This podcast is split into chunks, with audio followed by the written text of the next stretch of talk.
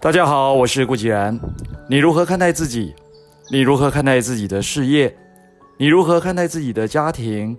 你如何看待自己的未来？这一连串的如何看待是非常棒的成功心法。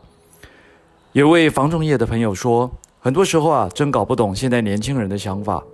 来应征的时候，面试官都还没有开口，年轻人就先问公司每天的工作时间有多长，有没有周休二日。有没有公司旅游？年终奖金是几个月？需要在街上发传单吗？这是房仲业，我们哪有固定的工作时数啊？周六日更是客人来看房子的时间，而发传单本来就是我们工作的一部分啊！这位朋友感叹地说着。至于年终奖金，那都是你自己的业绩决定啊。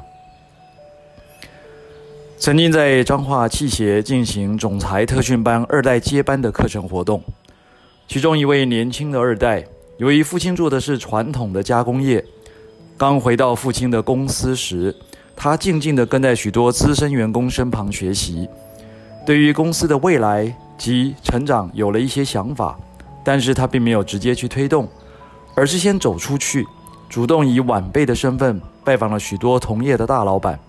去看看别人是怎么做的，了解同业那些颇具规模的企业又是怎么样进行升级与转型。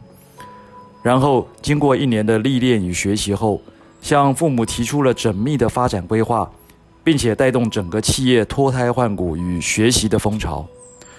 可能有人会说，他是企业家二代，衔着金汤匙出身，不一样啊。的确不一样，这些企业家二代。并不是像时下的那些偶像剧一样，一身名牌，开着双 B 或跑车。事实上，在他们身上，除了积极上进跟谦虚有礼的特质之外，你完全嗅不到一点公子哥的气息。许多来上课的企业家一代和二代，都是早上七点多先到公司忙了两个多小时，才匆匆赶来上课。这样的态度与精神，令人钦佩。我问其中一位年轻的二代：“你为什么这么拼啊？”这位有点木讷的二代不好意思地说：“不会啦，我老爸那一代吃的苦更多。”时间是宝贵的，也是最无情的。另一位我认识的朋友不是企业家二代，但是从年轻的时候就非常喜欢开跑车。十几年过去了，工作始终起起伏伏。距离自己的人生梦想也越来越遥远。为什么有些人的成就越来越高，有些人却好像一路颠簸？看看上面的对比，就会发现，这都是自己的选择。所以，如果你拥抱目标，方法就越来越多；如果你选择放弃，借口就越来越多；如果你时时感恩，顺利就越来越多；如果你总是抱怨，烦恼就越来越多。如果你坚持拼搏，成功就越来越多；如果你轻易逃避，失败就越来越多。